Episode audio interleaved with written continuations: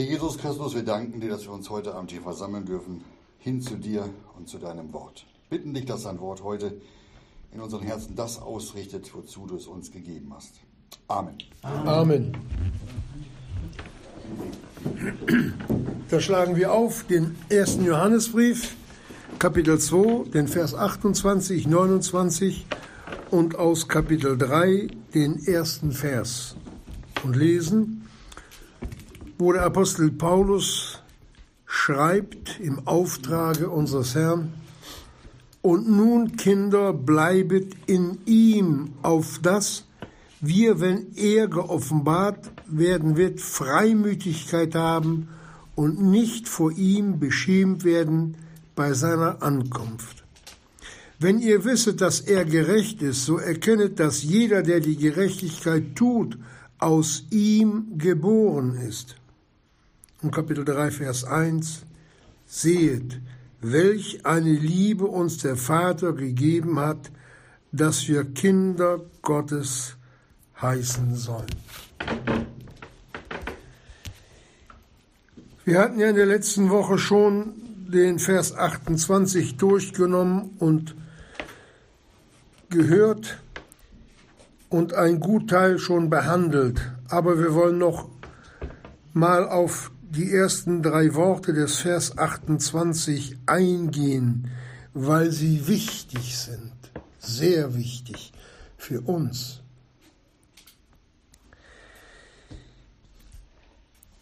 Weil dieser Vers uns Einblicke gibt, uns dahin leitet, was wir als Kinder Gottes, als erlöste, wiedergeborene Christen im Himmel bewirken. Unser Wandel hat Einfluss bis in das himmlische Heiligtum. Und ich hoffe, dass wir das heute Abend ein wenig verstehen und dass der Jesus uns Gnade schenkt, dass, ja, dass wir erkennen, was wir mit unserem Wandel alles bewegen, im Guten aber auch im Bösen, wenn wir sündigen. Und dieser Vers 28, die ersten drei Worte, da heißt es, und nun Kinder. Das hat Gott sich doch nicht mal so gedacht, jetzt schreibe ich nun, äh, und nun Kinder. Das muss doch einen Sinn haben. Warum? Wir müssen mal fragen, warum, Herr Jesus, lässt du mir diese Mitteilung geben? Was willst du mir damit sagen? Da dürfen wir nicht für die anderen hören, sondern jeder für sich selbst. Und dieses und nun Kinder, da geht es jetzt nicht um Schokoladeneis für Kinder, sondern hier geht es um Gläubige um Kinder Gottes, solche, die durch den Herrn Jesus errettet worden sind, für alle Zeit und Ewigkeit, die das ewige Leben haben, die ihren Retter und Heiland einmal, wie es alle, die an ihn glauben, von Angesicht zu Angesicht sehen werden. Und dieses Nun bezieht sich nämlich auf was, müssen wir fragen? Auf was bezieht sich dieses nun? Auf die ganzen Verse des ersten Johannesbriefes. Warum? Wir wollen diese Antwort auch hören. Nach dem, was wir gehört und gelesen und äh, verkündigt bekommen haben, so sollte uns das Wort bewegen innerlich, etwas bewirken. Und das sollen wir hier versuchen, ein wenig zu beschreiben. Wenn man eine Zahlenkolonne, egal wo, in der Schule oder im Haushalt, wenn man Sachen, also Zahlen übereinander oder untereinander schreibt, einen Strich drunter zieht und dann fängt man an, die ganzen Sachen zusammenzuzählen. Das hat ja einen Sinn. und dann kommt eine bestimmte Summe daraus, wenn man das genau macht. Und dann ist es egal, wer da rechnet. Wenn der richtig rechnet, kommt immer das Gleiche raus. Egal, ob ich das in China, in Russland, in Deutschland oder Amerika oder England. Es kommt immer das Gleiche raus. Und genauso ist, verhält es sich mit dem Worte Gottes. Überall da, wo das Wort Jesu in der Wahrheit versucht wird zu verkündigen, dann kommen alle, vielleicht der eine ein bisschen tiefer, der andere ein bisschen weniger tief, aber alle zu dem gleichen Ergebnis. Und das ist wunderbar, dass man, dass man mit Kindern Gottes, die im Worte Gottes leben wollen, die ihren ganzen Willen unter den Willen Jesu gebracht haben, die verstehen sich. Nach drei Sätzen merkt man, das ist ein Gotteskind. Der kennt, der kennt die Bibel. Der kennt Gottes Wort. Der hat eins und eins richtig zusammengezählt. Und da gibt es aber auch geistliche Parallelen, Geschwister. Und das lesen wir im Hebräerbrief Kapitel 8, Vers 1. Hört mal, was Gottes Wort hier sagt. Die Summe dessen aber, was wir sagen, ist Doppelpunkt. Wir haben einen solchen hohen Priester, der sich gesetzt hat zur Rechten des Thrones der Majestät in den Himmeln, ein Diener des Heiligtums und der wahrhaftigen Hütte, welches, welche der Herr errichtet hat, nicht der Mensch. Das ist die Summe dessen von der Seite Gottes, was er für uns getan hat. Und auch noch heute im Himmel tut. Denn wenn wir lesen im ersten Johannesbrief, wie heißt es da?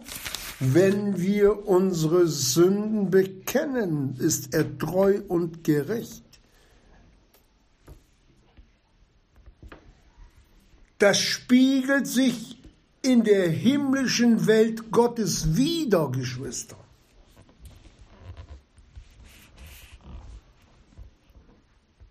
Dazu ist dieser erste Johannesbrief gegeben, auch wenn es nicht wortwörtlich beschrieben steht. Aber aus dem Zusammenhang kann man erkennen, welch wunderbares Bild uns Gott hier vor die Herzen stellt. Dass Gott sich mit uns Mühe macht, keine vergebliche Mühe. Solange wir uns helfen lassen wollen, ist die Hilfe Gottes da. Braucht keine Angst zu haben dass er in irgendeiner Weise zu kurz kommt. Die Liebe Gottes zu uns, die übersteigt alles. Alles, es gibt nichts, was damit zu vergleichen wäre. Denken wir nur an das Opfer seines Sohnes, was er, was er als Einsatz für uns gebracht hat. Und denken wir auch daran, was heute noch in der himmlischen Welt passiert.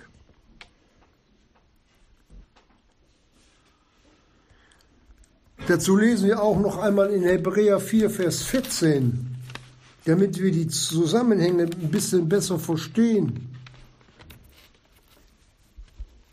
Hier geht es um die Frage des, des Sündigen und der Heiligung der Gemeinde. Und da brauchen wir Hilfe. Einer, der vor Gott aufsteht und sich für uns verwendet als Priester, ja als hoher Priester. Und das ist der Herr Jesus. Und da heißt es, da wir nun einen großen hohen Priester haben, durch, der durch die Himmel gegangen ist, Jesum, der Sohn Gottes, so lasst uns das Bekenntnis festhalten. Denn wir haben nicht einen hohen Priester, der nicht Mitleid zu haben vermag mit unseren Schwachheiten, da wo wir sündigen müssen und noch nicht gereinigt sind, noch nicht die Heiligung erreicht haben. Da steht dieser Jesus von Nazareth als Sohn Gottes vor seinem Gott und Vater und vertritt uns. Und wisst ihr was? Da zeigt er auf sein Blut und sagt, das ist alles bezahlt, Vater, für dieses Kind Gottes. Alles bezahlt. Er tritt für uns ein und sorgt, wenn wir das glauben, dass Gott noch mehr als barmherzig ist. Die Bibel nennt es Gnade. Dieses Wort zu verstehen, Geschwister, das ist, das ist fast unmöglich, was das beinhaltet. Das Wort Gnade. Was Gott an den, die er durch das Blut Jesu erkauft hat, was er damit ausdrücken will.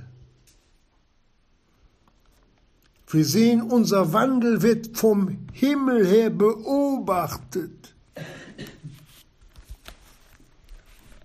Das ist nicht alles dunkel über uns, nicht, dass wir einen Regenschirm über uns halten, dann sieht uns Gott nicht mehr. Er sieht bis ins Herz.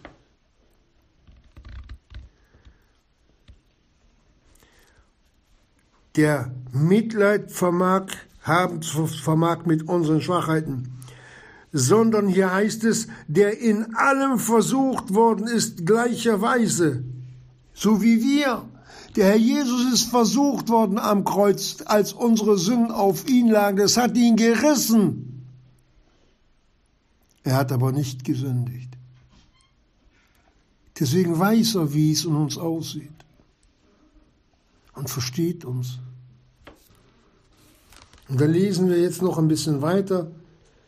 Da sagt er, lasst uns nun mit Freimütigkeit hinzutreten zu dem Thron der Gnade, Christus sitzt auf einem Gnadenthron. Das ist unser Regierungsbezirk. Das ist die einzige Regierung, die keine Polizei hat. Wir dürfen freiwillig kommen zum Thron der Gnade. Warum? Auf dass wir Barmherzigkeit empfangen, empfangen und Gnade finden zur rechtzeitigen Hilfe. Das beinhaltet, und nun, Kinder, bleibet in ihm, weil er mit uns ist, weil er das will und nicht, weil wir das wollen.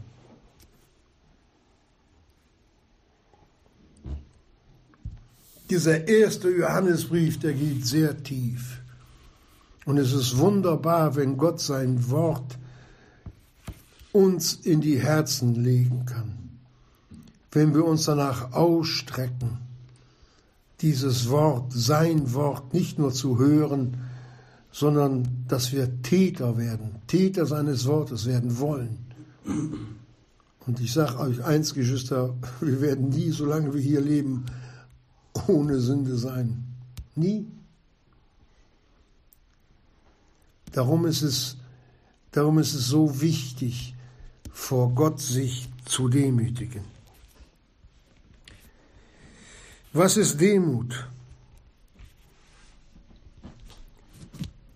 Dass ich lerne, im Bekennen meiner eigenen Schuld und Sünde sie vor dem Herrn Jesus auszusprechen. Und zwar, so wie es der Paulus an die Korinther schreibt, betrübt darüber sein indem ich innerlich aufschaue, da wo der Heiland am Kreuz hängt, wo er für meine Sünden leidet, und ich dann erkenne, was du, Herr Jesus, da für mich gelitten hast, habe ich mit verursacht. Ich, ich, der Sündige, der Schuldige, ich habe ich hab da mitgeholfen. Dann lernt man die Hand auf seinen eigenen Mund zu legen, nicht auf die Mund anderer, dann wird man still vor Gott, weil man erkennt, was da passiert ist. Mein Glück, ein Glück, ein Glück für mich. Herr Jesus, ich habe ein ganzes Jahr, dass du so, so gelitten hast für mich. Wenn du nicht gewesen wärst, ich wäre verloren geblieben. Das Resultat wäre ewiges Verderben, die Hölle. Und weil Gott barmherzig ist, will er ja nicht nur, dass Kinder Gottes errettet werden, sondern er will sie weiterführen, will sie aus den Gebundenheiten rausholen. Wenn ich anfange loszulassen, lasset los und ihr werdet losgelassen. Ich habe mal einen Tierfilm gesehen, da waren Forscher in der Wüste, die haben kein Wasser gehabt, aber da liefen Affen rum. Und wo Affen sind, da muss es Wasser geben. Wie komme ich jetzt an die Wasserquelle, die der Affe auch benutzt? Und dann sind die Forscher hingegangen, haben in einen Termitenhügel ein Loch gebohrt, so fünf Zentimeter im Durchmesser oder sechs, und haben den, den Affen eine Nuss gezeigt. Und dann haben sie diese Nuss in das Loch hineingetan, sind weggegangen. Der Affe hin zu dem Loch greift rein und greift die Nuss und hat dann eine Faust gemacht. Und dann hing er fest im Loch, kam man nicht mehr raus. Und dann haben die Forscher den Affen gepackt, haben ihm ordentlich Salz gegeben zum Essen. Und es hat nicht lange gedauert, dann haben sie ihn laufen lassen, der lief er strack auf die Felsen zu, in so eine Höhle rein, wo Wasser war. Da haben sie die Wasserquelle gefunden.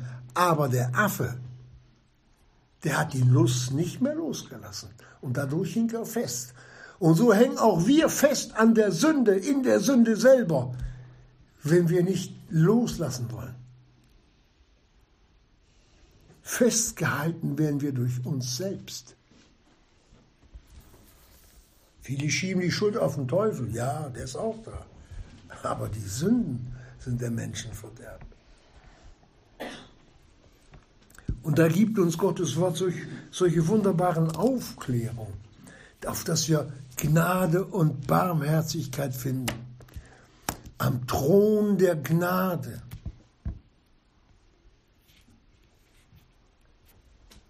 Alle frei, alle freigelassen die frei werden wollten zum ewigen Leben. Und jetzt gibt Gott die Gnade der Veränderung. Mit Jesus ein neues Leben anfangen. Hat der Jesus nicht gesagt, siehe, ich mache alles neu? Ja, von der Errettung sind wir neu geworden. Aber wie sieht es im Wandel aus? Da müssen wir noch hinkommen, Geschwister. Da versucht halt der Seelenfeind durch alle möglichen Dinge uns zurückzuhalten. Kann man ihn auch nicht verdenken. Wisst ihr warum? Umso mehr die Gemeinde Jesu sich reinigt, umso größer die Vollmacht, umso eher all die errettet werden, die errettet werden müssen. Dann kommt der Jesus wieder. Dann geht es dem Satan danach, kurz danach an den Kragen. Das will er verhindern. Und da benutzt er uns. Ja, die Gemeinde Jesu, um das zu verhindern, benutzt er dazu. Und die haben wir auch, wie bei der Errettung, die freie Wahl. Für Jesus in der Nachfolge oder gegen ihn. Es gibt da keine, keine Grauzonen. es nicht. Schwarz oder weiß.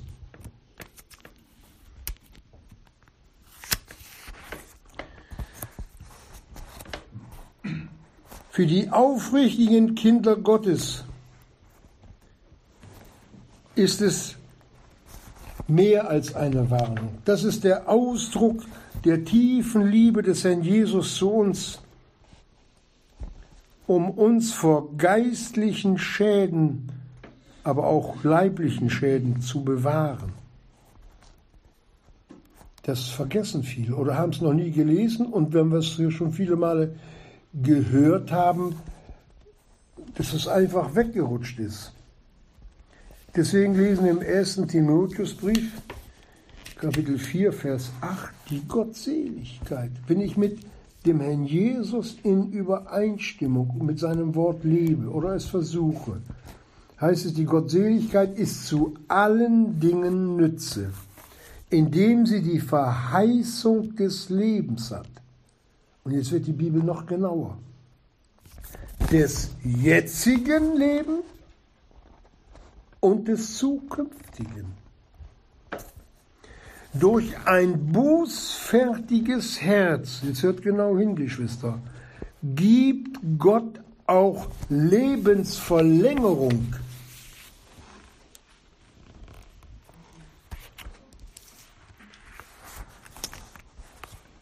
So steht es in der Bibel.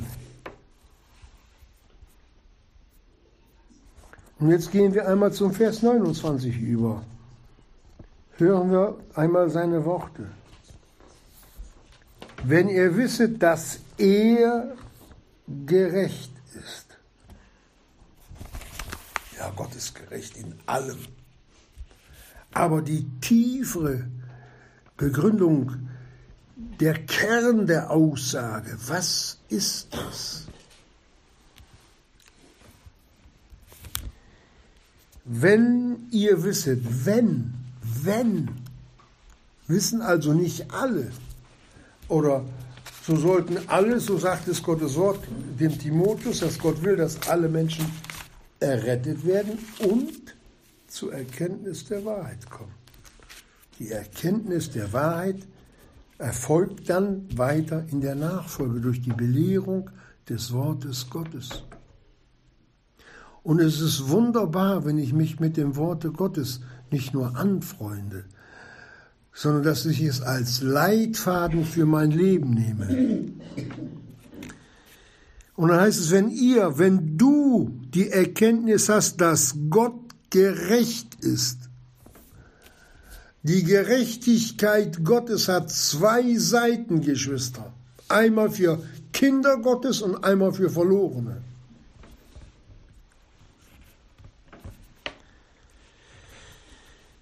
Normalerweise dürfte dieser Vers überhaupt gar kein Problem bereiten.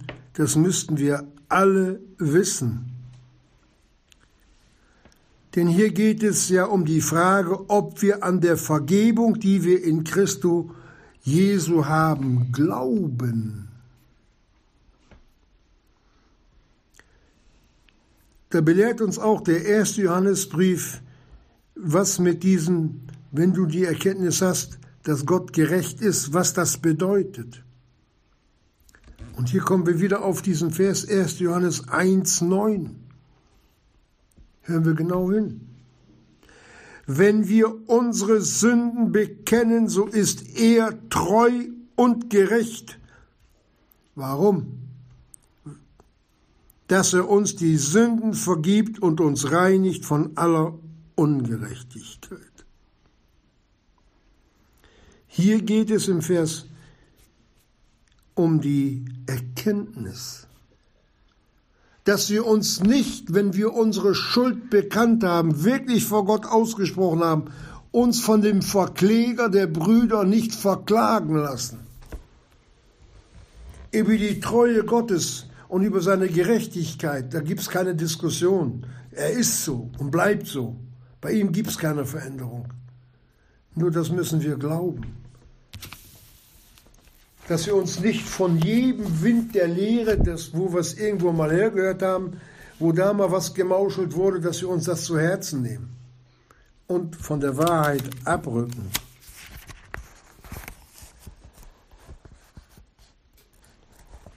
Wenn ihr wisset, dass er gerecht ist, das bedeutet, ich habe wirklich Vergebung im Blute des Lammes Gottes. Ich habe meine Schuld vor Gott bekannt, er hat vergeben. Aber das geht nicht mal, ach, ich habe mal gerade Lust, mal, ach, ach ja, vielleicht kann ich auch mal mit Gott so ein bisschen über Sünden reden. dazu bedarf es eines, eines Zustands, den Gott auch noch gibt. Dass Gott uns da Hilfe gibt. 2. Korinther 7, Vers 10, denn die Betrübnis Gott gemäß, hört genau zu, Gott zeigt mir meine Schuld. Und wie ich es vorhin schon erwähnt habe, ja, Jesus, dafür musstest du so leiden. Das geht dann so weit, dass man sich schämt vor Gott, dass Gott einen so sehen muss. Das ist hier die, die irdische Seite. Aber im Himmel oben steht er da und betet und tritt für mich, für uns, für die Gemeinde vor seinem Gott und Vater ein. Denn die Betrübnis Gott gemäß wirkt eine nie zu bereuende Buße zum Heil, zum geistlichen und leiblichen Heilwerden. Die Betrübnis der Welt aber bewirkt den Tod. Diese Gerechtigkeitszusage an Kinder Gottes ist aber nicht alles, was die Bibel uns darüber berichtet. Es gibt auch eine Gottesgerechtigkeit für Sünder, dass sie auf ewig, wenn sie das Opfer Jesu verworfen haben, verloren bleiben. Und dass das gerechte Gericht der Gehenner, die Bibel nennt es auch Feuersee, ihr Teil ist und ihr Teil bleibt. Und wenn wir hier solche Aussagen wie im Vers 29 lesen, dann müssen wir hier den Unterschied erkennen zwischen erretteten Kindern Gottes und den Kindern des Teufels. Das habe ich mir auch nicht ausgedacht, Geschwister. Der Herr Jesus redet selbst darüber. Wisst ihr, vielleicht wollen wir es nicht hören, dass der Teufel mal all unser Vater war? Und nun, versetzt in das Reich des Sohnes seiner Liebe, sind wir Kinder Gottes geworden durch das Opfer Jesu. Eine Erhöhung, die Gott uns nicht nur angeboten hat, mit der er uns erhöht hat. Das ist, ich kann es nicht anders ausdrücken, das ist höchster Adel. Da ist der Prinz, egal wo er herkommt, ein Fax dagegen. Da gibt es keinen König und keinen Kaiser, der, der sich da noch erhöhen könnte. Wir sind das Höchste in den Augen Gottes. Und das muss, muss uns bewusst sein, was Gott aus dir, aus mir, aus diesen Erbsenzählern gemacht hat. welch eine Liebe dazu nötig war, welche Überwindung Gottes, uns diesen Titel zu geben, Kinder Gottes, das sollen wir, das sollen wir mit uns rumtragen. Ich bin ein Kind Gottes. Und viele kriegen den Mund nicht auf und schämen sich dafür.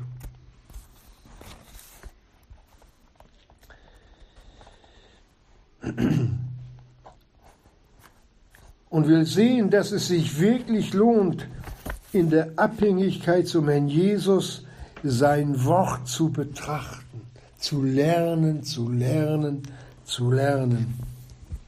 Und das führt dann, wenn es recht ist, in den Augen Gottes, wenn er da Ja zu sagen kann, immer dazu, dass ich sage, Herr Jesus, ich will deinen Willen tun. Ob wir das immer schaffen, das ist die zweite Seite.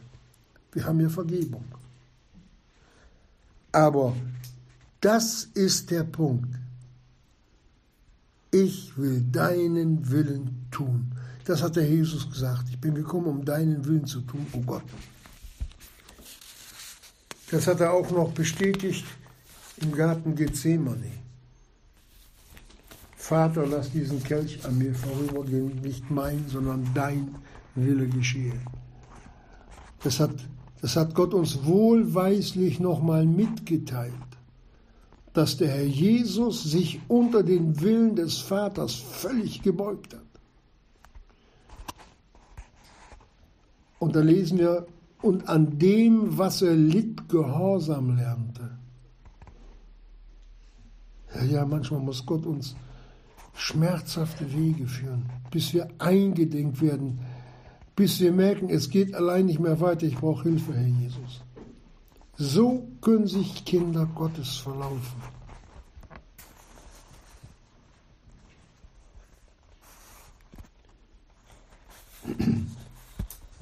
So sehen wir, der Herr Jesus ist Retter und Heiland, aber gleichzeitig auch Richter. Und wenn wir jetzt weiter im Vers 29 gehen, heißt es, dass jeder, der die Gerechtigkeit tut, aus ihm geboren ist. Hier geht es nicht um irgendwelche Kraftanstrengungen, weder im Leibe noch im Geiste, oder sonstige Dinge, die ich aus Barmherzigkeit dem Nächsten tue. Damit bin ich nicht gerechtfertigt.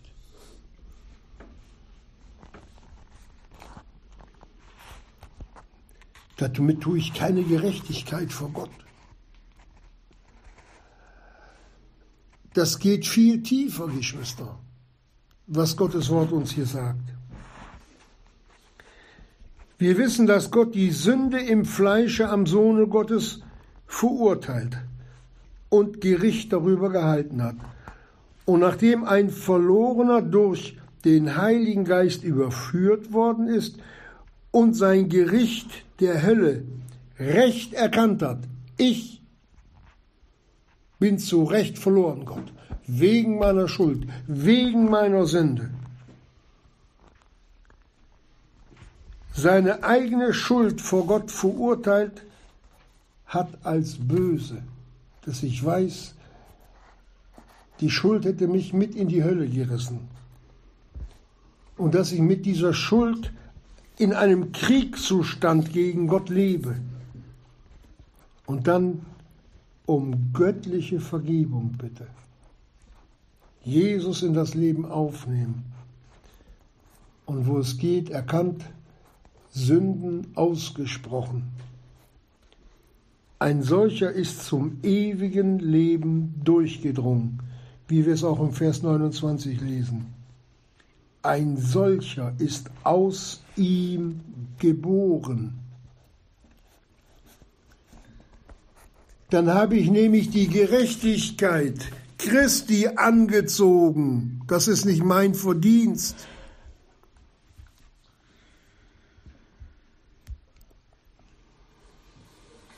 Das geht noch viel tiefer, Geschwister. Auf was Gott dann schaut, auf die neue Schöpfung und nicht auf unser Fleisch mehr. Da sieht er auf diesen Schatz in irdenen Gefäßen, welcher ist Christus in euch. So werden wir als Kinder Gottes von Gott beurteilt. Nur wir Kinder Gottes laufen häufig zur Schande Jesu rum weil wir uns nicht an sein Wort klammern. Wenn der Hebräerbrief sagt, ihr habt noch nicht bis aufs Blut widerstanden, der Sünden, da geht es nicht, dass einer ein Messer nimmt und sich ritzen soll oder schneiden soll oder anstechen soll, sondern die Sünde reißt an ihm, es zerrt an ihm, er schreit um Hilfe, ich lass nicht los, ich lass nicht los, ich bleib bei dir. Ich klammere mich jetzt an dir fest, ich Hilfe, Herr Jesus, Hilfe. Es gibt Gebundenheiten, wo Kinder Gottes weggerissen werden und dann wirklich mit letzter Kraft nur noch am Heiland festhalten. Das ist dieses Widerstehen bis aufs Blut.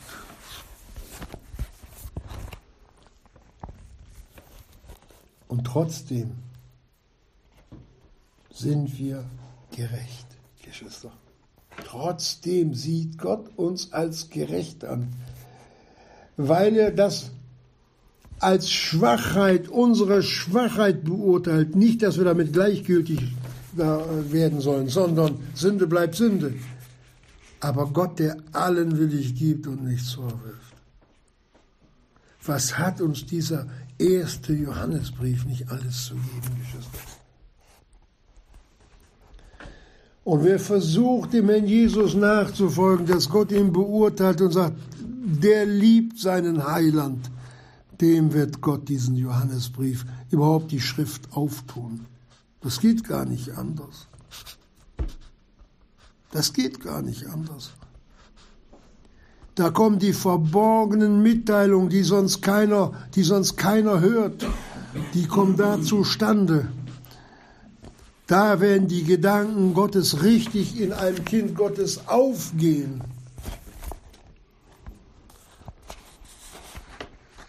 Dass Gott doch den Wunsch in uns wirklich ins Herz geben möchte, dass wir sagen können, ach Jesus, das möchte ich auch. Das möchte ich auch.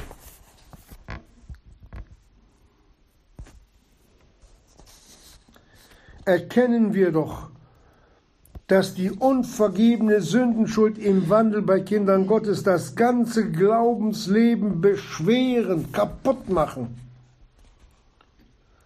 und dass sie uns fruchtlos machen und die Nachfolge manchmal elend schwer wird. Ich habe es schon mal vor längerer Zeit erzählt, aber ich erzähle es wieder.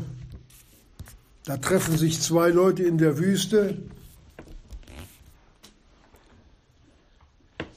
Es ist heiß, der eine sportlich, leicht bekleidet, gut auf den Füßen und der andere kommt ihm entgegen, der trägt einen großen Amboss in der Wüste. Dann bleiben sie beide stehen. Ach, du bist Deutscher? Ja, ich auch. Oh, schön, wo kommst du denn her? Ja, da und da. Und du, ja, ich komme aus der Stadt. Ach, schön, kenne ich auch. Aber sag mal, ich habe eine Frage an dich. Ja, was denn? Warum schleppst du denn den Amboss? Haha, mein Lieber. Wenn ein Löwe kommt, dann werfe ich den runter. Was meinst du, wie ich dann laufen kann?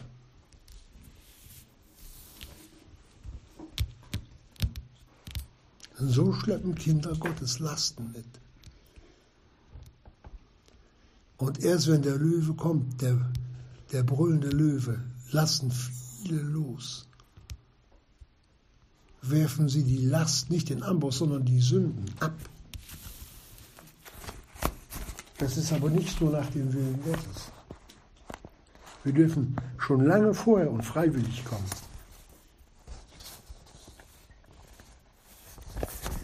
Hier führt uns das Wort Gottes wieder unter das Kreuz, dort wo der Sohn Gottes für unsere Sünden leiden musste, wie es größer bisher kein Leid gegeben hat und es auch kein größeres Leid mehr geben kann.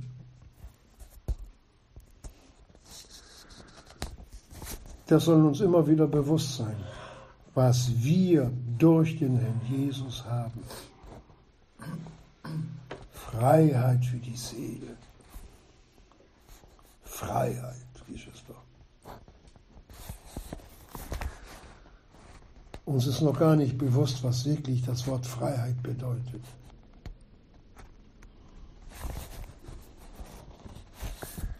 Und jetzt kommen wir zum Kapitel 3, den Vers 1. Und hier will uns der Heilige Geist die Augen öffnen über das, was auf Golgatha geschehen ist.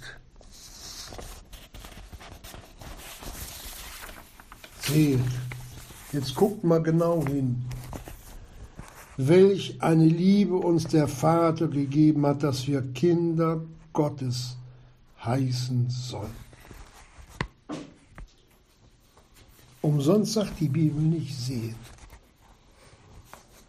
Guck doch mal genau hin, Und dieses Wort hat der Herr Jesus schon in Johannes 3, Vers 16 voraus verkündigt. wo er sagt, denn also hat Gott die Welt geliebt, dass er seinen eingeborenen Sohn gab, auf dass jeder, der an ihn glaubt, nicht verloren gehe, sondern ewiges Leben habe. Er hat den eingeborenen Sohn gegeben in die Hände der Menschen. Im Alten Testament, da, da betet einer, Herr, lass mich nicht in, in die Hände von Menschen fallen. Gott hat seinen Sohn in die Hände Israels und in unsere Hände fallen lassen. Und das wusste Gott vorher schon.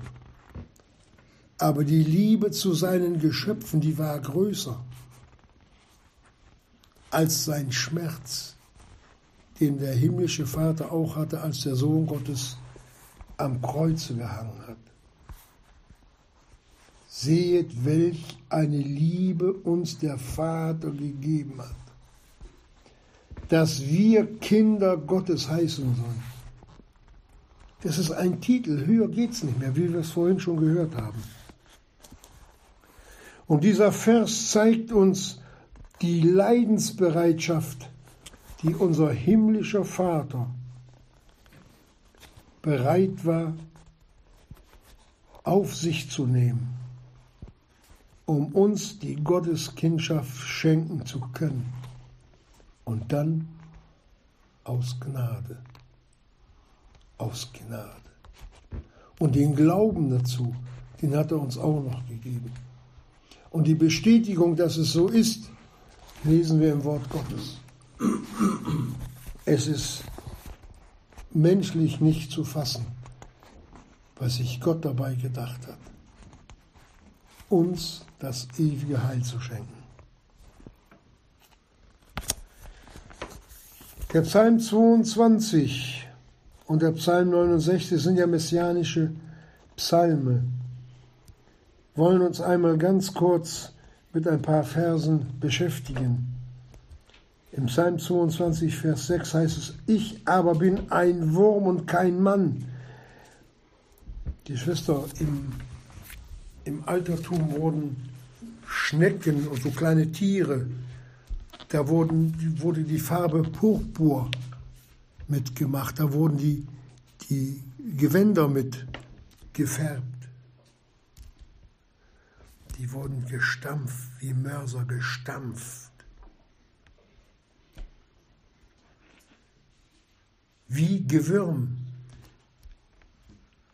So etwa muss man sich das vorstellen, so wurde auf den Jesus eingeschlagen, eingedrückt, bis dann die rote Farbe sein Blut geflossen ist. Vers 14, wie Wasser bin ich hingeschüttet und alle meine Gebeine haben sich zertrennt. Es war so, als ob der Jesus auseinandergerissen wäre. Wie Wachs ist geworden mein Herz, es ist zerschmolzen inmitten meiner Eingeweide.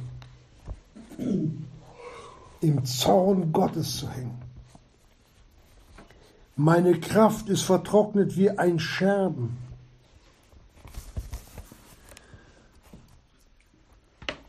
Ein Scherbe, eine Scherbe, ein, eine Tasse.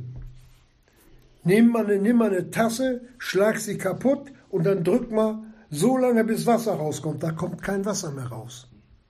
Genauso kraftlos war der Sohn Gottes, der Herr Jesus. Das ist genau der Zustand, den die Verlorenen in Gehenna in Ewigkeit haben. Selbst der Oberste der Finsternis, der Satan, über den wird geschrieben, wie bist du kraftlos geworden. Wisst ihr, wie viel Kraft die haben? Habt ihr schon mal so, nassen, so ein nasses Tuch auf Leine gehängt? Das läuft auch nicht mehr weg. Das springt auch nicht mehr rum. Das ist tot wie tot. Genau so wird die Finsternis dort unten sein. Aber nicht nur die Dämonen, auch die verlorenen Menschen. Auch die. Wie können wir dankbar sein, wovor uns der Herr Jesus errettet hat?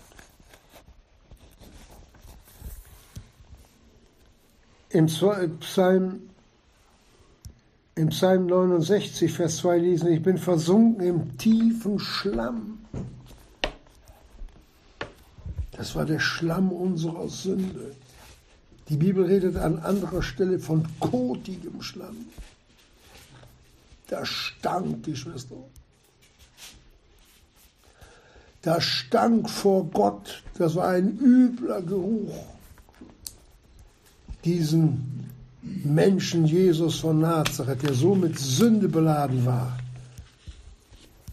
das konnte nur den Zorn Gottes hervorbringen. Und den hat er gekriegt. Und kein Grund ist da. In Wassertiefen bin ich gekommen und die Flut überströmt mich. Er ist dort völlig eingetaucht ins Gericht. Ich bin, vom Ru ich bin müde vom Rufen. Die Schwester, der Herr Jesus hat am Kreuz gebetet. Das könnt ihr euch nicht vorstellen. Was da für Hilfeschreie nach oben ging. Er war doch auch Mensch. Gedacht, gehandelt, gefühlt. Obwohl die Fülle der Gottheit in ihm wohnte, aber er war Mensch.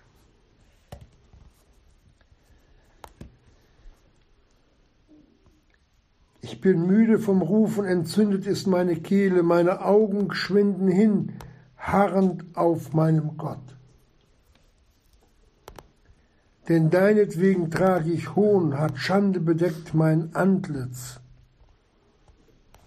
Vers 7, Vers 19. Und du kennst meinen Hohn und meine Schmach und meine Schande, vor dir sind alle meine Bedränger. Psalm 22, Stiere von Basan, ein Bild auf Dämonen, die am Kreuz aufgrund unserer Sünden, die Anrechte, die die Teufel an uns hatten, die haben sie auf Jesus losgelassen. Die haben auf ihn eingedroschen. Denn er war dahingegeben von Gott. Gott als Richter hatte sich abgewandt, ihm den Rücken gekehrt. Macht mit ihm, was ihr wollt. Das war der Lohn unserer Sünde am Sohne Gottes.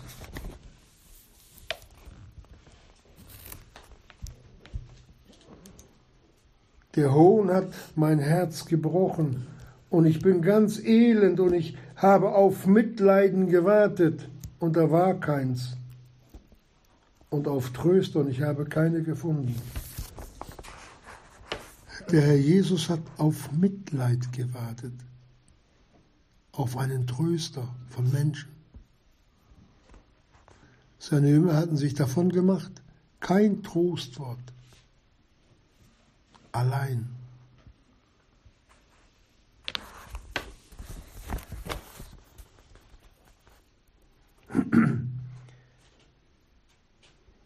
Der Hohn hat mein Herz gebrochen.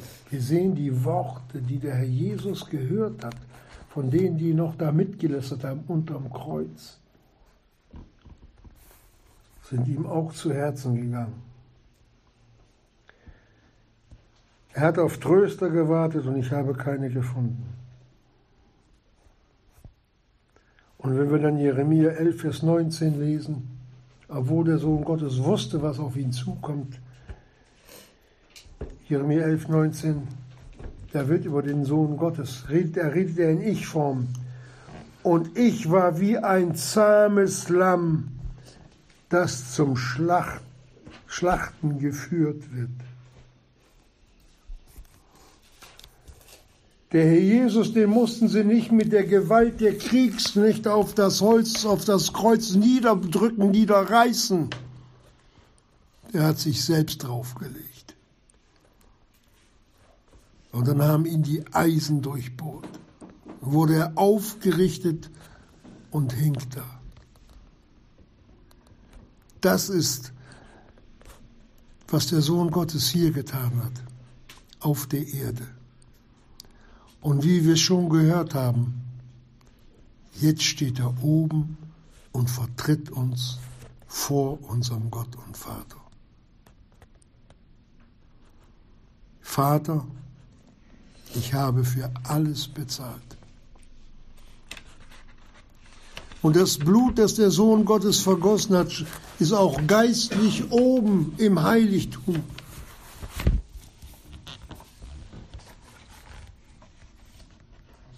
Und das redet. Das redet das Blut Christi. Das redet, Geschwister, von der Vergebung.